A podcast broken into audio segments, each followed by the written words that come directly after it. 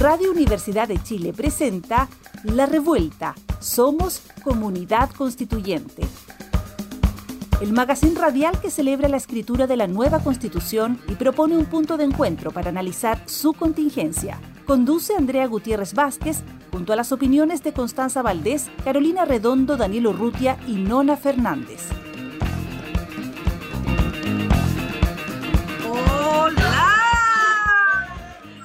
Bienvenida, bienvenido, bienvenidas a la revuelta. Oye, eh, ¿volvió de vacaciones Daniel Urrutia? aquí estamos, aquí estamos, aquí estamos, presente, presente en la revuelta, como siempre. Muy bien, que aquí ya no estamos cayendo a pedazos, necesitamos a alguien que hubiese recuperado su energía. Volvimos con eh, todo el... Y nos llene de ganas de vivir. Oye, qué afortunado yo esa palabra. el saludo a todas y a todos. Soy Carolina Redondo. Muchas gracias por invitarme a la revuelta. Pero yo llego me meto, pero digo, qué afortunado, Daniel. Yo la, la palabra vacaciones desapareció de mi, de mi silabario. Lo que es ser funcionario público en este país. Oh. Ah, yo voy para allá, amigo, voy para allá, te sigo, te sigo, pero en un año. Eh, oye, quiero decir algo antes, porque nosotros somos un programa de verdad, somos un programa honesto. Nosotros no le mentimos a usted, señora, señor. Le decimos lo que pensamos, no nos hacemos los neutros, no, no nos creemos los Matías del Río y esa gente, nada. nada revoltosa, revoltosa revoltoso. No, aquí nadie es periodista, se lo digo al tiro. Eh, entonces, le voy a contar que nuestro... No, o sea, ¿qué me pasa? Yo creo que la Anto Esteves nos debe escuchar y decir, ¿qué hace esta gente? ¿Por qué ocupan un espacio? No, oye, nuestro, concurso, nuestro concurso de la semana pasada fue un fracaso. Un no, no nos entendieron lo que queríamos decir. Queríamos hacer un concurso para elegir los mejores memes de Boric y ustedes no nos mandaron cuestiones. Entonces les vamos a dar una semana de oportunidad y les prometemos que vamos a explicar mejor esto. Se manda por redes sociales, como todo meme, eh, y usted lo pone ahí y lo comparte con nosotros y se gana un libro, el libro Sueño Lejano de Lilian Flores, que ahí se quedó esperándoles porque ustedes no entendieron nuestro concurso o nosotros nos explicamos muy mal. Oye, ahora metámonos, metámonos en la semana, cabres. Eh, quiero que analicemos esto que estamos viviendo, que es muy difícil. Yo estoy muy preocupada. La, la, la constituyente sigue trabajando duro y parejo, y mientras tanto está este panorama electoral que a uno se le aprieta la guatita porque dice, ahí están dándolo todo, trabajando, pero podemos perderlo todo, señoras y señores. ¿Qué creen, amigues? ¿Qué piensan de esto? Daniel, tú venís de vacaciones, por favor, así que vas a tener un análisis mucho más reposado que el que puedo tener yo. Tienes 45 minutos, Urrutia. Claro, no, ¿sabes, lo que pasa? Es que ha sido un... Yo creo que la historia está demasiado acelerada. Hay demasiadas cuestiones al mismo tiempo, subtemas, eh, subrelatos, contrarrelatos, eh, además esta situación de una, de una polarización tan extraña, porque si bien es cierto como que nos quieren, nos quieren vender la idea que hay dos extremismos, y eso es absolutamente falso. O sea, y hay que, no hay que cansarse en decirlo. No hay dos extremismos. O sea, hay, una, hay un intento socialdemocracia, por una parte, un estado de bienestar, que es la, el sueño de la constituyente. La, constituyente no es, digamos, digámoslo, digamos, no nos vamos a, no nos vamos a tomar el acorazado Potemkin, ni el Palacio de Invierno, eso está fuera de cualquier análisis, digamos. Eh, esto aunque, Daniel quiera, no aunque queramos, no va a ser en esta oportunidad. Y lo que, y lo que sí queremos es que al menos nuestro, la gente adulta tenga una buena pensión, que haya educación gratuita de calidad, y eso es lo que esperamos. Pero nos quieren vender que eso es extremismo. Entonces, hay un, hay un tema acá, y es ciertamente la, la, lo que sí hay en la extrema derecha. Cuando hubo hubo una, una, un tuit en el cual un candidato dijo que iba a poner un delegado del gobierno en la universidad, en la universidad regional.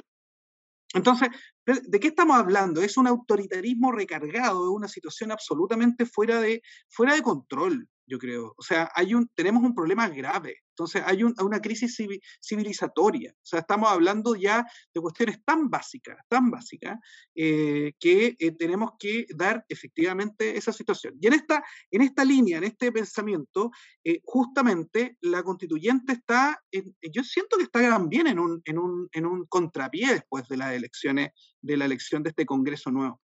No sé qué opinan ustedes, pero creo que hay un contrapié bastante duro, porque la pregunta es, bueno, tenemos nueva constitución, que esperamos que se apruebe y todo, ¿y qué hacemos con las leyes de abajo? ¿Qué hacemos con los nuevos códigos, con la nueva... ¿Cómo se aprueba? ¿Cómo se hace eso cuando hay un, un Congreso que es como, como, como la vieja política, digamos, cuando, o sea, como con una situación media binominalística extraña, pero en este Congreso, claro, no hubo paridad, no se dejó que los, los independientes pudieran entrar. Entonces, es, es, es, es, es, el, es tener como esto de, la, de, tener eh, vino nuevo en un odre viejo, que en el fondo no pega ni junta. Entonces ahí Oye, vamos que a llegaste brillante, güey. Soy Oye, lo que hacen las vacaciones. Sí. Yo me pongo a pensar ahora que yo probablemente del primer capítulo ahora me he vuelto bastante más pelotuda por el cansancio. Pero tenemos a Daniel Urrutia. No, es que te, te, encuentro toda la razón, Dani. Toda la razón. Porque, sí, ahora yo, eh, perdón, Andrea, me quedé con una idea del Daniel. Es que, claro, Daniel hace como una pregunta: ¿qué hacemos con este congreso? Y claro, yo sin duda no, no tengo esa respuesta. No soy analista, solo soy una, una simple actriz que hoy día nos acompaña. pero, me pero me pregunto cómo estarán girando en círculo quienes sí se dedican al análisis político, quienes sí se dedican a la política electoral, eh, que vieron las elecciones de la convención eh, se pensaba que de la lista del pueblo se podía sacar un candidato o candidata presidencial y tenemos hoy día, eh, imagínate, y tenemos hoy día, como bien tú dices, el Congreso que tenemos, eh, la segunda vuelta presidencial que tenemos.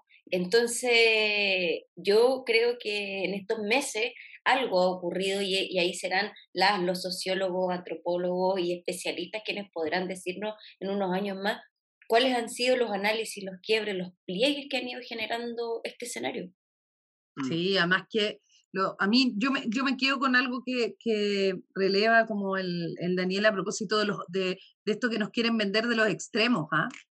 Eh, porque es cierto, como el país está polarizado, está polarizado porque nos fuimos a la extrema derecha que ya no queda más allá, se nos acabó el país, ¿cachai? Como el nivel de extrema derecha que tenemos, eh, pero al otro lado, de verdad, tenemos aquello por lo que hemos luchado todos los años y quiero rescatar ahí algo, algo inesperado también, porque cuando estábamos en la convención, no nos imaginábamos que íbamos a tener que meternos todos, todas y todes detrás de una candidatura, mucho menos la de Gabriel Boric, digámoslo, ¿cierto? Porque no, no aparecía todavía en el mapa el hecho de que Gabriel Boric estuviera ahí, pero yo encuentro que ha pasado una cuestión muy interesante y muy magnífica porque la vida nos ha llevado a este lugar y hasta el momento veo muy poca gente, casi no veo desde mi lugar, si me equivoco ustedes me corrigen, que ha estado a la altura de decir, ¿cierto? Hay que cuadrarse detrás de esta candidatura de Gabriel Boric porque efectivamente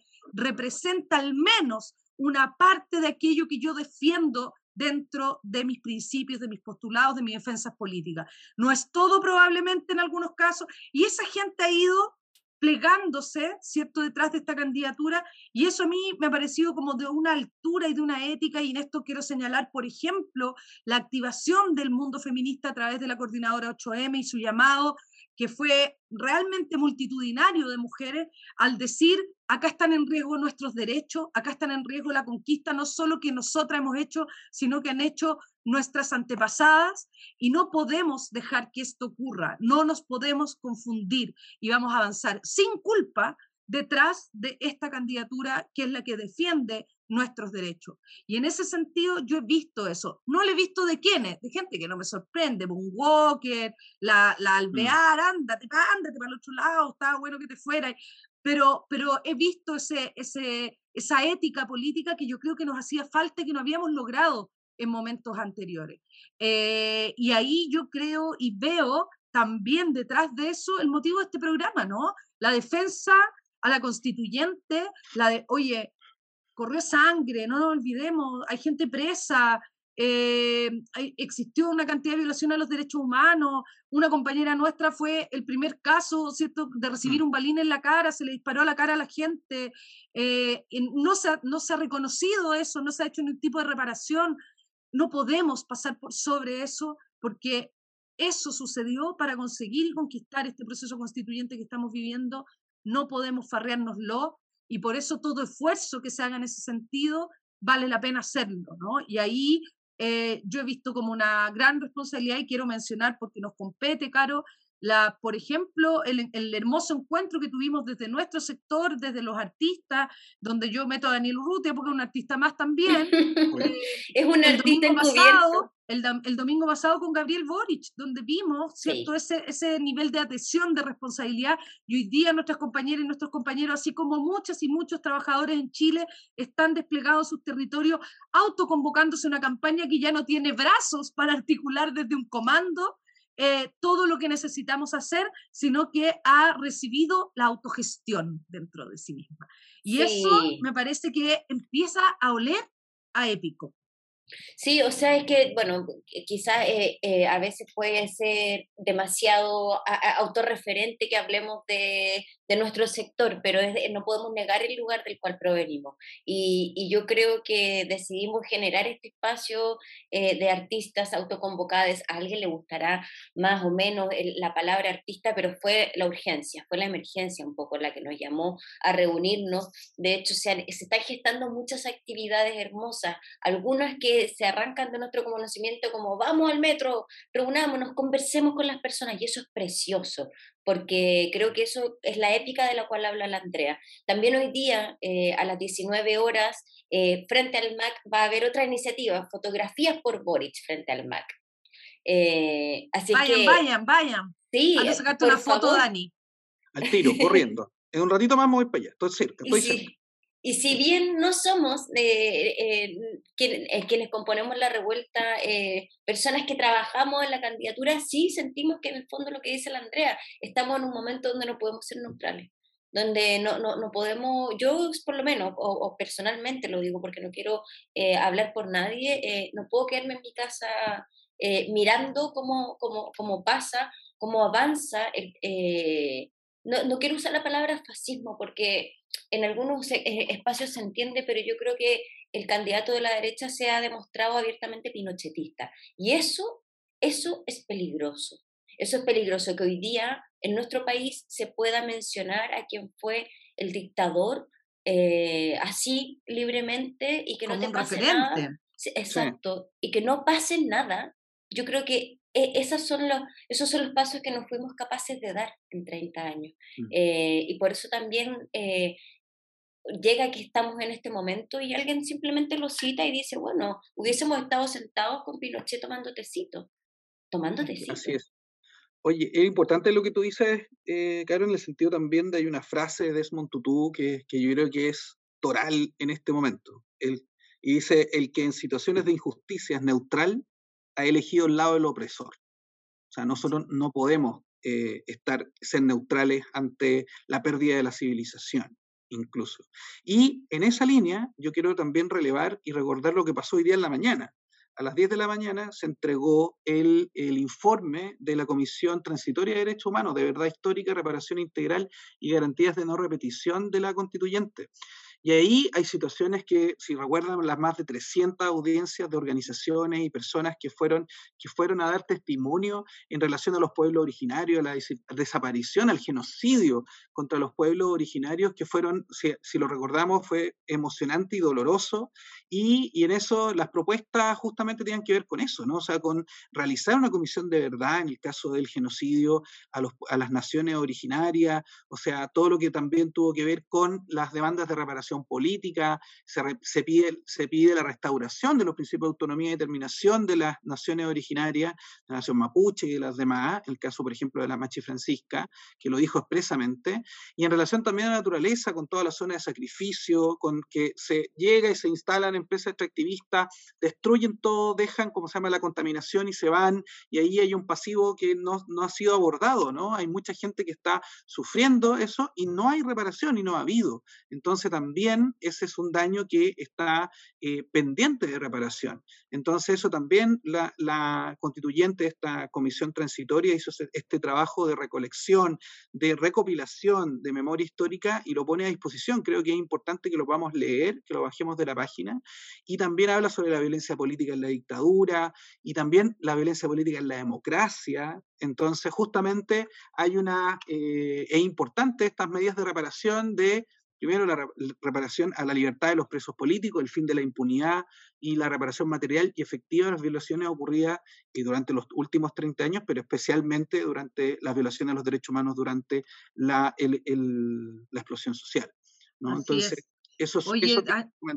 Sí, y aprovechando lo que estás diciendo, eh, recordar también eh, no en esta radio, por supuesto, pero cómo los medios de comunicación han visibilizado eh, el asesinato de Javiera Rojas, medioambientalista, el riesgo que corren los, quienes deciden defender el medio ambiente y enfrentarse a aquellos poderes, ¿cierto?, que incluso eh, amedrentan, ¿cierto?, eh, y, que, y que hacen que corran riesgo sus vidas hoy día.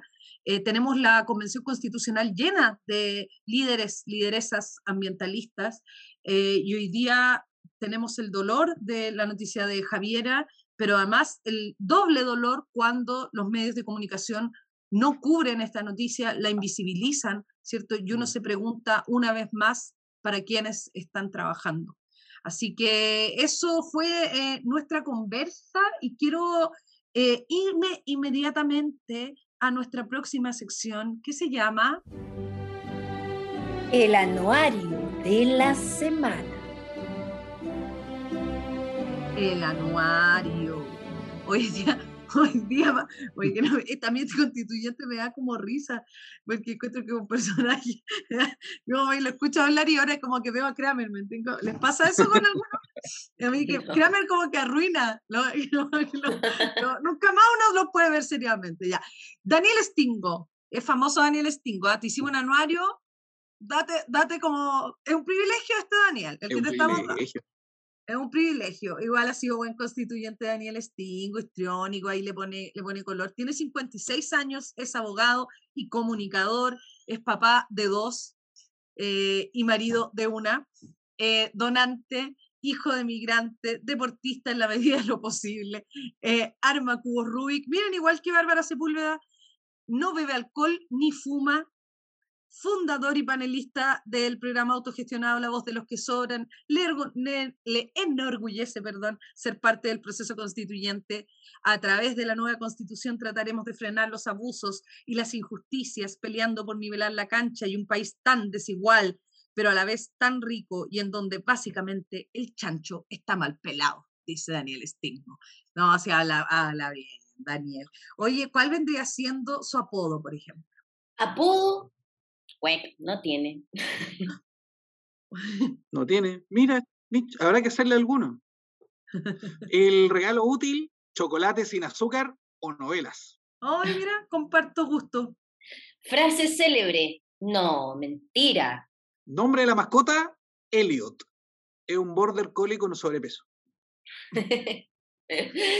Signo zodiacal, Escorpio. ¿Se le nota? Sí, sí efectivamente. Acá Em, lo que nunca se vio. lo que nunca se vio. ¿Qué es lo que nunca se vio? Fumando, tomando o comiendo torta azucarada. Mira. Ah, amor platónico. Bárbara Rebolledo. Su compañera de curso. Sueño frustrado. Hacer triples en básquet. Es hacer triples en básquet. Bien, sofisticado Stingo, se te nota que eres escorpión. Eh, ese Daniel Stingo es nuestro, Un aplauso. De, esta semana. Oye, eh, ¿qué les parece porque, que nos tomemos una pausa? Porque estamos un poco erráticos. Y ahora, miren, a la vuelta lo vamos a hacer bien porque viene Carol Cariola y uno no se puede equivocar con Carol Cariola. Les digo al tiro. Así que Vamos a una pausa comercial y ya volvemos con la otra parte de esta revuelta de viernes. Ya volvemos. Sigue en la revuelta. Somos comunidad constituyente. Radio Universidad de Chile 102.5 FM.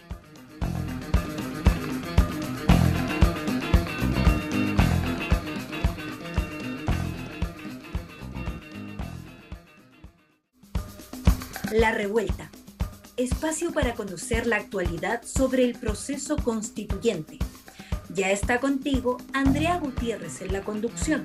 La acompaña Daniel Urrutia y Carolina Redondo. Bueno, y volvemos de comer. Estoy demasiado nerviosa, como que nunca habíamos tenido una invitada tan importante. Siento que tengo como a la presidenta de la República aquí. Voy a tratar de hablar correctamente y no decir mucho garabato. Eh, tenemos de invitada a Carol Cariola, como que me avergüenza decir una reseña, así que no le voy a decir mucho porque obviamente todas y todos ustedes y todos ustedes saben de quién estoy hablando, de la diputada del Distrito 9, pero además, primera mayoría nacional en las pasadas elecciones. Eh, queremos conversar con ella porque, como saben, se los dijimos el capítulo pasado, eh, estamos preocupados en este eh, programa sobre lo que va a pasar con el proceso constituyente en estas en, virtud de estas nuevas elecciones presidenciales, la segunda vuelta y las opciones que tenemos en ellas. Así que bienvenida a la revuelta, Carol Cariola. Redoble de tambores. Ah. Tremenda presentación, me sonrojé, Andrea. Oye, qué gusto saludarlos, saludarlas, saludarles, Carolina, Andrea, Daniel. Bueno, muy, muy contenta de estar en esta conversación de la revuelta, además, tantos temas que, que hay contingentes por estos días. Oye, Carolina, antes que se tiren al piquero mi amigo y, tu amiga Carolina Redondo, despejemos a ese mito al tiro, sí, son muy amigas y las separaron al nacer. Ah, sí, eso, dicen, somos hermanas separadas. pero Carol, ¿cuál es tu sensación de esta primera mayoría nacional? ¿Por qué es impactante tu votación? Yo, eh, es, pues. impactante. El trabajo, el trabajo hecho, el trabajo que se hizo, ¿qué, qué se siente? Sí, bueno, mira, siento varias cosas porque es como, obviamente, mucha orgullo, uno siente como, como mucha, un tremendo honor, ¿no? Que, que tener ese, ese respaldo, tener esa votación, sentir que hay confianza, que hay también una valoración del trabajo realizado, pero también sabes que siento que es como una responsabilidad más mayor, ¿no? Porque de alguna manera, claro, eh, se destaca, hay una primera mayoría nacional, una, una, y eso también implica de alguna forma que hay personas que ponen esperanzas, que ponen, eh, que ponen sus anhelos, sus inquietudes, sus sueños de alguna manera en manos de quienes hoy día jugamos un rol de representación. Así que nada, es una, un honor y una responsabilidad a la vez, André. Oye, Carito, y yo tengo una pregunta. Eh, bueno, eh, tu reelección sin duda significa un nuevo periodo en el Congreso, pero bueno, aquí la revuelta surge como un espacio para poder abordar este proceso que, que se veía muy, muy lejano, se veía muy utópico, que era poder escribir y redactar una nueva constitución, ¿cierto? Eh, pero hoy día no podemos hacernos los lesos y las lesas en la revuelta de que estamos eh, a puertas de un proceso presidencial eh, que, como decía la Andrea recién, nos tiene en, en un momento súper, eh, muy crítico. es decir, hoy día tenemos una misión con la democracia que es fundamental.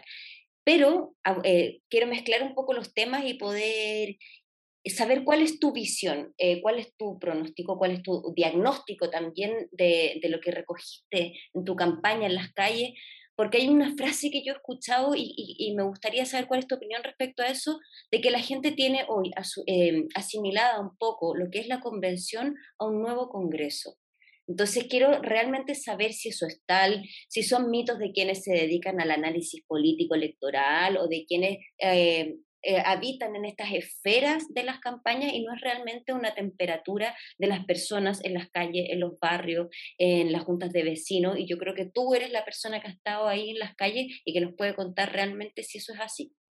Sí, o sea, sí, obvio, fue, fue tener, tener un proceso constituyente en curso fue un tremendo desafío. Eh, claramente algo que, que, se empujó y yo siempre creo que es importante reivindicar que si hoy día tenemos la posibilidad de construir una nueva constitución democrática, hecha en democracia, eh, que va a ser ratificada por el pueblo de Chile en una convención paritaria, con, con escaños reservados de pueblos indígenas, eh, es gracias al pueblo chileno, ¿no? que salió a la calle precisamente a decir que, y a identificar que una de las grandes contradicciones que había en Chile era una institucionalidad añeja que estaba de alguna manera eh, englobada en lo que es esta institucionalidad de la, nueva, de la constitución del 80, la constitución pinochetista, una constitución manchada con sangre.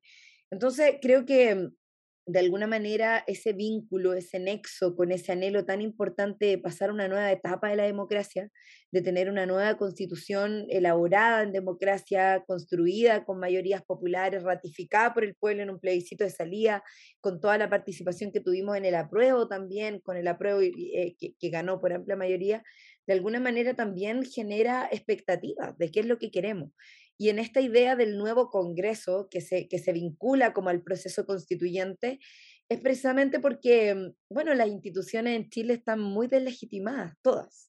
Eh, el Congreso, las iglesias, las religiones, eh, los carabineros, eh, las policías en general. O sea, creo que hay un descrédito de las instituciones con justa razón, porque ha habido una forma de construir la política y la democracia que ha quedado muy eh, de alguna manera ajena o distanciada de esa fuerza popular que se ha construido desde abajo, de la transversalidad de las asambleas autoconvocadas, de la fuerza de la movilización.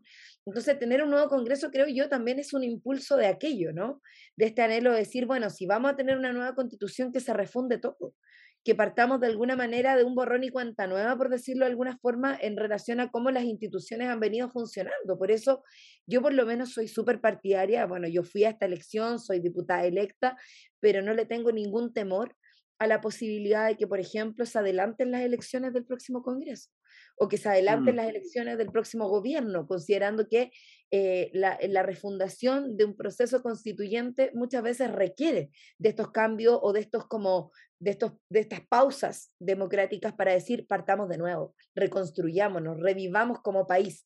Y bueno, yo por lo menos soy súper partidaria de eso y creo que es el proceso constituyente el que va a tener que de alguna manera analizar la pertinencia, los tiempos y las posibilidades que tenemos de llevar un proceso así, que fue como un poco lo hizo Ecuador y otros procesos constituyentes que también vivieron una experiencia parecida. Mm. Eh, Carol, qué gusto tenerte en la revuelta. Nosotros acá celebramos eh, la existencia de la constituyente, pero no podemos dejar o no puedo pasar algo que es tengo miedo. Y claro, lo que pasa es que tengo miedo en la bajada eh, de la constituyente. O sea, probablemente a lo mejor vamos a tener una constitución de avanzada, pero el problema justamente se engarza con lo que estamos conversando en relación a que si, si con el Congreso que elegimos no vamos a llegar en ninguna parte. Entonces, ese es el problema, porque la, el obstruccionismo eh, va a ser evidente, claro, y no, va, no vamos a poder tener las leyes que le dan la bajada a la, a la nueva constitución. Y nos vamos a quedar entrampados en eso. Entonces, ese es como el, el 2.0 del análisis anterior. O sea, ¿cómo, ¿qué hacemos si no hay un cambio eh, copernicano en la, nueva, en la nueva constitución? Si pasa eso no pasa eso, ¿y qué hacemos con el Congreso actual? sí. elegido, reciencito. Sí. sí, bueno, tenemos un Congreso electo bajo las normas actuales, con además un país muy polarizado, donde han surgido nuevas fuerzas políticas. Eh, yo nunca había visto, al menos desde, desde que tengo como existencia, que una fuerza política de extrema derecha que considere que la UDI es un partido muy dialogante, o sea, lo digo a propósito del rol de los republicanos, o sea, los republicanos son un partido que donde hay derechamente visiones fascistas, donde no creen en la democracia, no creen en la diversidad, no creen en las mujeres, eh, donde hay diputados como Johannes Kaiser, que es un diputado que es capaz de decir que para qué las mujeres tienen derecho a voto, que para qué que, que, que un hombre que viola a una mujer fea debiese recibir una medalla, o sea, brutalidades como esa hemos escuchado a partir de esta fuerza política que está expresada en el Congreso y que, claro, de alguna manera uno dice, chuta, ¿qué va a pasar con este nuevo Congreso, este Congreso Nacional electo recientemente, que da cuenta de, de una realidad que probablemente es insuficiente a las aspiraciones que el pueblo de Chile tiene? Y por eso yo tengo como esta contradicción que es como, pucha, hemos avanzado, pusimos temas sobre la mesa, estamos cambiando la constitución y surgen como estas fuerzas en extremo conservadoras que pasan como, como candidatura favorita, por ejemplo, el caso de Cast, a segunda vuelta presidencial. o que son mm. electos como diputados, como es el caso de Johannes Kaiser, una persona con una mentalidad tan retrógrada que para mí ese tipo de pensamiento incluso representan como retrocesos civilizatorios. O sea, ni siquiera estamos hablando solo de conservadurismo, o, estamos hablando de fascismo, de retroceso civilizatorio. Entonces, no sé, yo creo que e, e, es, muy confuso, ¿no? Esto requiere de análisis bien profundos. Eh, hay teorías que dicen que cuando el pueblo se levanta y cuando hay procesos como eh, pseudo revolucionarios o, cuando las, hay transformaciones que son empujadas, como es el caso de una revuelta, eh, y se ven frustradas respecto de sus resultados, mira lo que, lo que estoy diciendo, cuando hay procesos que en definitiva sienten que no avanzan a pesar de todo el esfuerzo, a pesar de todos los costos, de alguna manera empiezan a surgir estas como visiones reaccionarias eh, que, que, son muy, muy complejas además para la democracia. Entonces, bueno, va a ser un congreso complejo, diverso, muy diverso, eh, pero afortunadamente ninguna fuerza política por sí sola tiene mayoría. Por lo tanto, aquí es donde yo hago el nexo con algo que decía Carolina al principio, que tiene que ver con, bueno, ¿qué va a pasar con el próximo gobierno? No es un detalle, porque eh, somos un país que es muy presidencialista, mientras no haya una nueva constitución, el, el, presidencialismo no va a cambiar, por lo tanto, el gobierno que venga va a ser muy determinante. Si ya no tenemos una mayoría en el Congreso que nos permita garantizar transformaciones por sí mismas, eh, bueno, tener el gobierno con un, Congreso que al menos tenga posibilidades de llegar a acuerdos va a ser una posibilidad o es una luz, a mi parecer, un poco más clara de esperanza de que desde ahí algo podemos seguir empujando. A lo menos proteger el proceso constituyente, que creo que debe ser una labor fundamental de esta etapa de la democracia, que es que el proceso constituyente pueda llegar a buen puerto. Sí. Y ahí, bueno, lo importante en esta composición compleja de la que hablaba Daniel y que lo tiene sin dormir, eh, es que también tenemos quienes fueron electos y electas, eh, tenemos eh, también un, perfil, ¿cierto?, de parlamentarios y parlamentarias que son muy potentes, ¿cierto? Y además, en el caso tuyo, con mucha experiencia y con, y con mucha fuerza para defender este proceso constituyente. Cuando, cuando decimos lo que, lo que está en juego eh, en este nuevo periodo presidencial es nuestra nueva constitución. Eso, eso es lo que está en juego más medularmente, ¿no? Aparte de las transformaciones sociales que, que están en un programa de gobierno y que tantos y tantas anhelamos, sobre todo después de, de, de la profunda crisis en la que nos sumió la pandemia, también está esta gran defensa, ¿no? Yo, yo ya a esta altura estoy tan conservadora que yo con que me cuiden la constitución me doy por pagada. Pero quiero tocar otro punto que es interesante, que también es contradictorio para mí, Carolina. No sé qué lectura tú tienes, que tiene que ver con estos fantasmas que se crean, ¿no? Y en este caso, por ejemplo, el Partido Comunista en el que tú militas, eh, que es como caballito de batalla para decir que el comunismo y que lo dice el, los llamados centros, que en realidad unos son la derecha, francamente, y la extrema, hiper extrema derecha que jamás pensamos que iba a volver a resucitar desde, mm. Eh, la dictadura, eh, tienen este, este fantasma, pero a la vez sucede que en las calles, en las votaciones, la, votación parlamentaria del Partido Comunista fue tremendamente positiva. La, propia constituyente fue, tiene eh, constituyentes comunistas que son muy importantes y han sido clave en este proceso de discusión.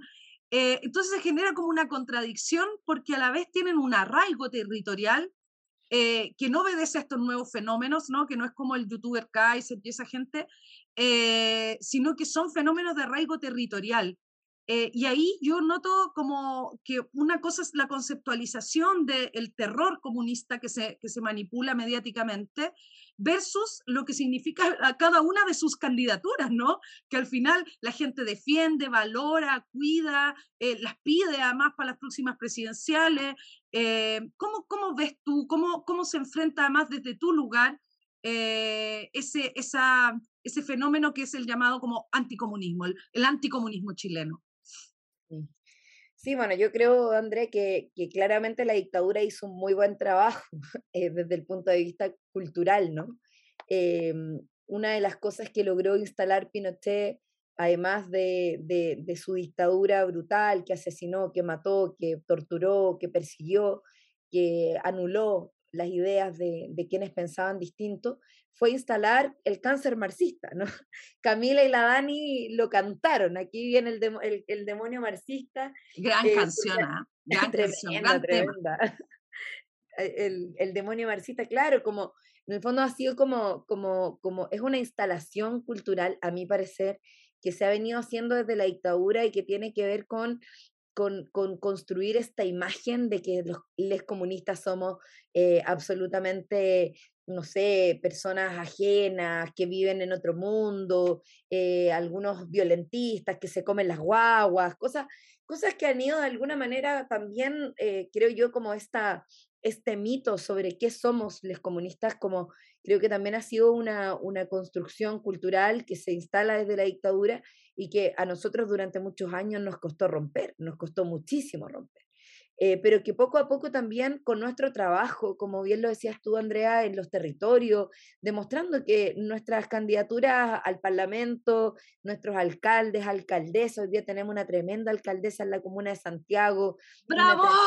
Eh, Iracy Hasler, nuestra tremenda lideresa eh, feminista, joven, una, una, una que, que tú te das cuenta como los mismos vecinos de Santiago se han dado cuenta. que ¿Quién se podría haber imaginado que una joven comunista como Iracy Hasler podía llegar a ser alcaldesa de Santiago?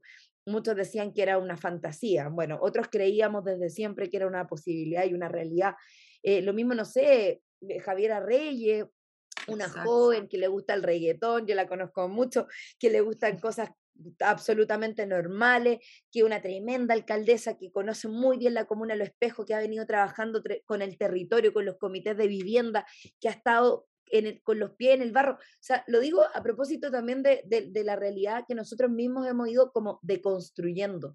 Eh, tenemos diputadas, bueno, Camila y yo misma, que fuimos diputadas muy jóvenes eh, y que de alguna manera también salimos a demostrar que las y los y les comunistas no somos demonios, no somos un cáncer, no somos, no nos comemos las guaguas, al revés, luchamos por los derechos de las niñas y niños, estamos trabajando. Entonces, el alcalde de Recoleta también, que ha demostrado que gobernar desde un lugar, de, desde un lugar, desde una comuna, puede también construir políticas públicas a lo largo del país, la farmacia popular, la óptica popular, que incluso lo llevaron a, a levantar una candidatura presidencial. Entonces, creo que, claro, hay eh, hay mucho todavía de esa instalación, mediáticamente se intenta aprovechar, pero eh, afortunadamente desde la práctica política, la praxis política mm. cotidiana, diaria, en los territorios, en los barrios, nosotros hemos ido revirtiéndola con mucha dificultad, porque es cierto que los medios de comunicación a veces no ayudan a esta como estigmatización que se ha ido generando. Pero desde nuestros territorios, muy bien tú lo decías, Andrea, o sea, cómo, cómo de alguna manera hoy día el Partido Comunista se ha transformado en uno de los partidos más grandes en cuanto a militancia política y también en votación. Somos el segundo partido más votado de todo el país. Y creo que eso también tiene un valor y, claramente, claro, es un, un poco una, una paradoja dentro del escenario en que hay un candidato presidencial como Kass. Es evidente que hay polarizaciones en el ambiente, es evidente que hay visiones contrapuestas, pero, pero yo creo que lo más relevante es que nosotros hemos logrado romper con, esa, con ese estigma que nos han puesto sobre, sobre nuestros hombros. Tremendas las mujeres del Partido Comunista y eso yo creo que es algo que desde las elecciones en marzo o mayo, ya no me acuerdo cuándo fueron, porque hemos tenido un año de elecciones eh, quedó demostrado el trabajo que hacen. Es Oye, y las cremas, chiquillas recomiendan las cremas faciales, porque con la cantidad de tiempo que trabajan y esos rostros que tienen. Bueno, la edad Oye, también.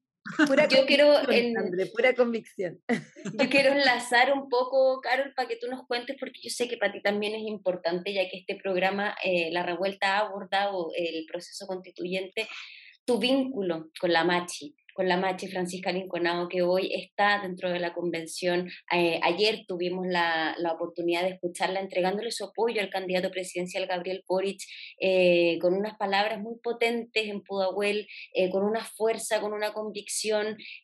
digo también esto porque he tenido la posibilidad de ir viéndola desde el momento en que decidió de ser candidata hasta que fue electa, mm. y hoy día escucharla, o sea, ayer escucharla para mí fue un, un, baño de, de, reconfortante, de energía, verla ahí absolutamente empoderada, convencida y dijo algo tan lindo. Dijo, ya, bueno, listo, ahora me tengo que ir porque aproveché mi hora de almuerzo y como ustedes dicen que nosotros no trabajamos, me tengo que volver a trabajar.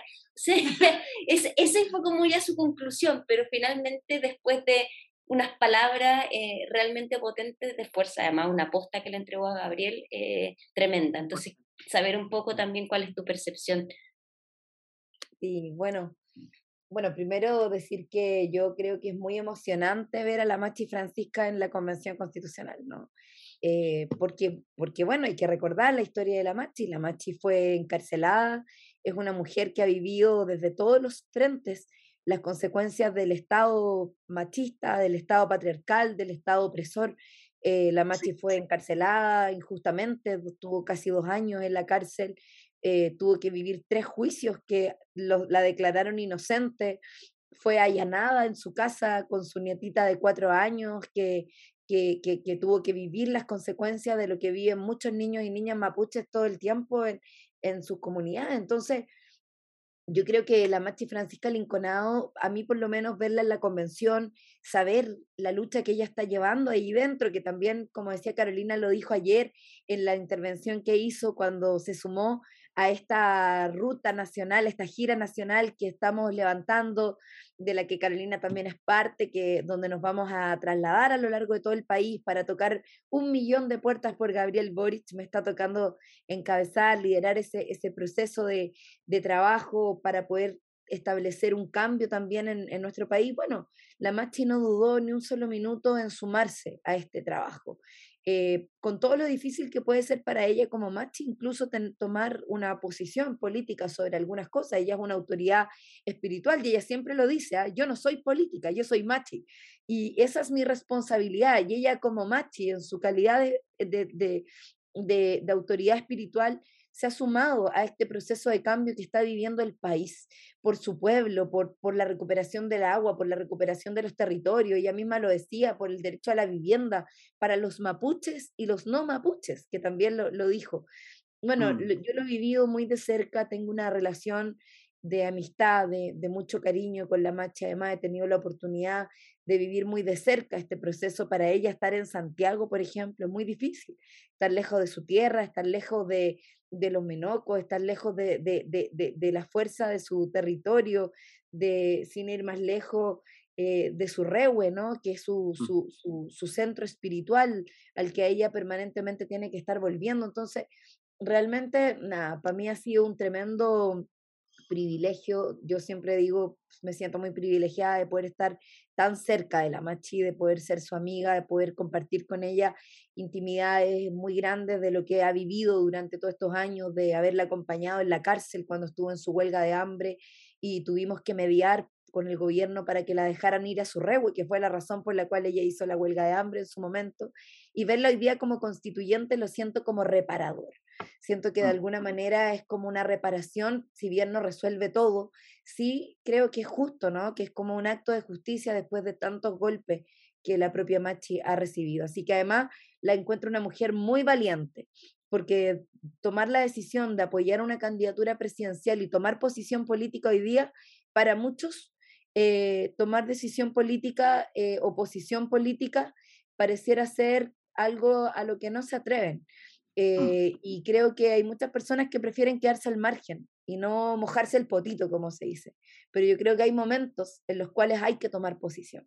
Y este es uno de esos momentos. el riesgo que tenemos en Chile eh, es muy grande está en riesgo la democracia, está en riesgo la convención, está en riesgo, estamos en riesgo las mujeres con una candidatura presidencial que lo único que ha hecho es, levantar odio, eh, incitación al odio, incluso como es la de, la de José Antonio Caz.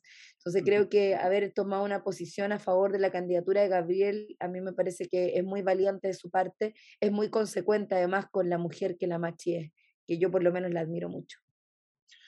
Eh, Carol, justamente la Machi, eh, la Machi Francisca ha sufrido ataques eh, de odio, muchos, igual que la presidenta Elisa, dentro de la, de la, constituyente incluso.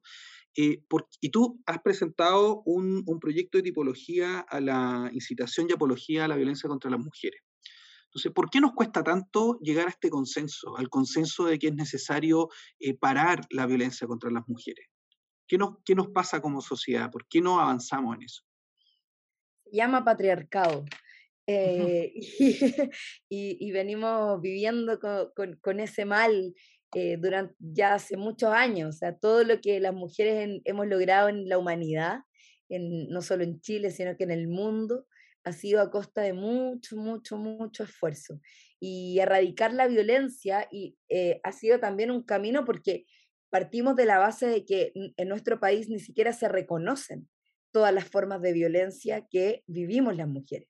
Porque la violencia contra la mujer no solo es la violencia física o la violencia psicológica, que es finalmente a lo que está acotada la violencia machista, que se considera como que el marido que le pega a la mujer o que la agrede psicológicamente, y eso está dentro de una ley que se llama Ley de Violencia, eh, de violencia Intrafamiliar. Entonces, las mujeres seguimos acotadas al rol de lo familiar, de lo, de lo íntimo, de lo privado, de lo personal, pero hoy día las mujeres hace muchos años que salimos ya de ese espacio y que estamos en el espacio público y que hacemos política y que discutimos y que somos actrices y que somos periodistas y que somos, eh, no solo somos madres, también jugamos otros roles en nuestra sociedad, somos políticas, tomamos decisiones, llegamos a la presidencia de la República con la única mujer en toda la historia de Chile. Entonces creo que tenemos un congreso, una convención paritaria eh, entonces hemos ido ganando espacios, pero pucha que ha sido difícil. Tanto así que yo te digo que la ley del derecho de la mujer a una vida libre de violencia está hace cuatro años en el Senado, paralizada. Eh, todos se llenan la boca diciendo que hay, que hay que parar los femicidios, de que llegamos tarde, de que a las mujeres nos matan todos los días, ¿cierto? Siempre hay intentos, imagínense que en, en un año nosotros llegamos a tener 155 femicidios frustrados y más de 50 femicidios consumados. Esos en promedio son lo que, lo que finalmente en los últimos años hemos tenido como eh, resultado. Y sin embargo, el derecho de la mujer a una vida libre de violencia que contempla recursos para la prevención no se aprueba. Entonces, hay muchos vacíos en la ley y bueno, yo presenté este proyecto que le pusimos en su momento ley Kaiser porque este es un proyecto que lo que busca es penalizar la incitación a, la violencia sexual, eh, la incitación a, o la apología a la violación. Creo que es algo que no se puede permitir, y menos en una autoridad pública. Entonces yo presenté ese proyecto para que se pueda penalizar con penas, con, con multas, cárcel o incluso la pérdida de, eh, de, cargos públicos en caso de que sean autoridades electas por votación popular. Oye, Carol, eh, darte las gracias de nuevo. Creo que lo, último que has señalado es lo que hace tan significativo eh, que por todas nosotras vuelvas a estar un periodo más en el Congreso. También el ingreso de personas como Emilia Schneider, que me parece fundamental. Eh, hemos lamentado con dolor que nuestra Connie no haya entrado al Congreso, pero sabemos que ahí Emilia hará un gran trabajo y sin duda la Connie va a tener también un lugar preponderante en política en los últimos años porque es una tremenda líder. Pero queremos darte las gracias por haber compartido con nosotros, queremos darte también energía para, esta, para este millón de puertas. Yo espero contribuir con algunas.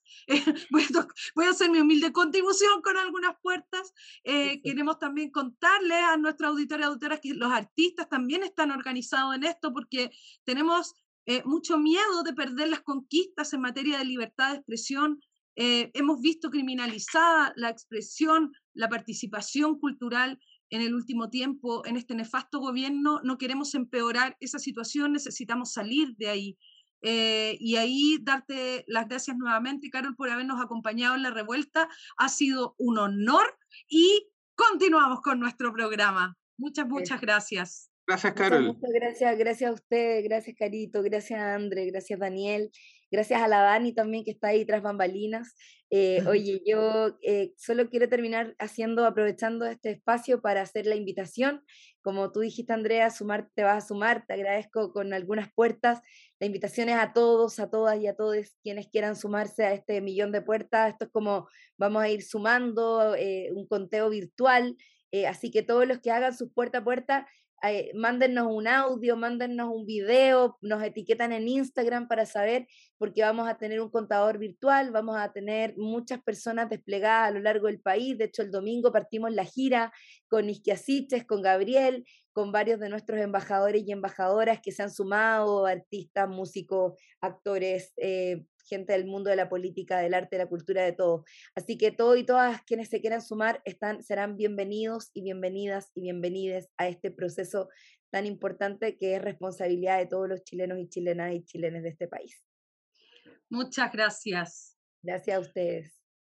Inteligente, Carol Cariola, ¿cómo quedaron peinados para atrás? No. Todavía estoy nervioso, todavía estoy nervioso. Daniel, te vi, te vi, tímido. Te vi tímido. Sí, tengo susto. Nunca te había visto así, amigo. Ya, oye, mientras se recupera Daniel, vamos eh, con Carola Redondo, que es una mujer contemple, a revisar. Carola, ¿qué tenemos hoy día en nuestra sección que se llama... El silabario constituyente. Palabra del día. Comisión Derechos Fundamentales. El silabario constituyente dice así. La Comisión de Derechos Fundamentales consagrará los derechos de las personas. Su trabajo se divide en cuatro bloques temáticos. El primero abordará las definiciones generales de derechos fundamentales. El segundo, los derechos a la vivienda, el trabajo y su protección, seguridad social y sistema de pensiones, educación, entre otros.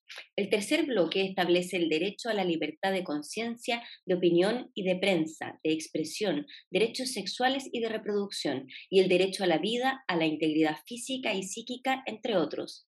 Y finalmente, el, el, cuarto bloque aborda el derecho de igualdad ante la ley de las personas mayores, de las mujeres, personas con discapacidad, disidencia sexual e inmigrantes como puntos relevantes. La coordinación está a cargo de Matías Orellana, el colectivo socialista, y Damaris Abarca, Frente Amplio. ¿Vas a ir a exponer a esta comisión? ¿No? El Dani lo perdemos. El Dani se fue, se, como se retiró del programa. Se fue a sacar fotos ahí al Mac. ¿Cómo? ya, no, ya volví, ya volví, ya aquí estoy. Te preguntaba si vas a ir a exponer a esa comisión. No, hay una posibilidad en la Comisión de Sistemas de Justicia. Muy bien. Oye, eh, tenemos que irnos, Daniela. Daniela es nuestra eh, directora, productora, anfitriona y además eh, hace tejido bordado a crochet. Oye, sí, sí, pero mira, quizás antes de que nos vayamos a recordar que queremos hacer este concurso de memes queremos hacer y para eso necesitamos de todas y de todos para que nos puedan mandar su creatividad hecha meme. El mejor meme de Gabriel Boric va a ganar un libro, ¿cierto, André? Pueden mandarnos un TikTok también, ¿ah? pero lo tienen que poner en Twitter o en Instagram. Mándenos lo que quiera, ponga ahí usted lo que quiera, compártalo, riámonos también, disfrutemos este proceso tan tenso que ha sido tanta elección, tanta campaña, tanta cosa, eh, y disfrutémoslo. Váyanse al MAC a sacar una foto, váyanse a hacer puerta a puerta el fin de semana, póngase la polera, la chapita, porque va a empezar la, la, campaña legal y usted va a poder volantear, va a poder hacer, convencer a la vecina, al vecino, porque aquí nadie va a sobrar chiquillos. Acá sí, solo, André, André, André, solo recordar que el día domingo 5 parte el periodo legal de campañas y podemos ya hacer los llamados a votar derechamente, entregar toda la papelería que tengamos que entregar, eh, pero sobre todo conversar. Eso es súper importante, que podamos conversar con nuestras vecinas, nuestros amigos, nuestras amigas, nuestros compañeros y compañeras de trabajo. A veces eh, producto de, no sé, estos procesos sociales que hemos tenido, no hablamos tanto de política eh, y yo creo que ese es un error. Tenemos que poder conversar, tenemos que poder debatir, porque si no, el mundo de las fake news se come nuestro cerebro y creemos mm. cualquier cosa que leemos. Así es que conversemos, abramos esos espacios de diálogo. Así es. Oye, los despido. ¿Estás despedido? Ah, ya no. y nos vamos escuchando El Pueblo Unido de los Petinellis. ¡Chao, Daniel Urrutia! Chao. Nos vemos. Chao, familia.